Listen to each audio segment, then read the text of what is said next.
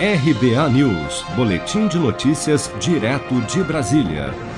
Ao comentar sobre a recusa do presidente da Comissão de Constituição e Justiça do Senado, Davi Alcolumbre, em marcar a sabatina de André Mendonça em razão da sua indicação para ministro do STF, o presidente Jair Bolsonaro afirmou em entrevista à Jovem Pan nesta terça-feira que o que Alcolumbre está fazendo é uma verdadeira tortura contra um chefe de família. Para Bolsonaro, não há motivos para mudar a sua indicação ao Supremo na vaga deixada pelo ministro Marco Aurélio Melo, aposentado em julho, e que o nome de André Mendonça para o cargo precisa ser colocado em votação pelo plenário do Senado. E completou, abre aspas, se não passar, paciência, fecha aspas. Vamos acompanhar.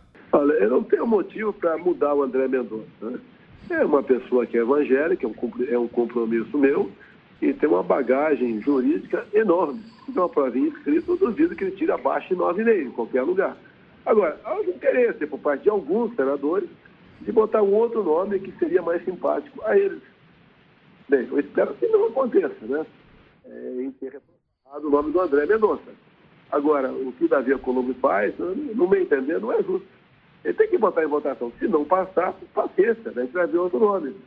Agora, o que ele faz é uma verdadeira é, tortura contra um chefe de família, um homem já foi ministro da Justiça e da Advocacia Geral da União, é, que vive sobressaltado com isso. O sonho dele sempre foi para o Supremo Tribunal Federal. E ele demonstrou ser um excelente profissional comigo, além da exigência né, que eu fiz, por ocasião das eleições, de ser um evangélico.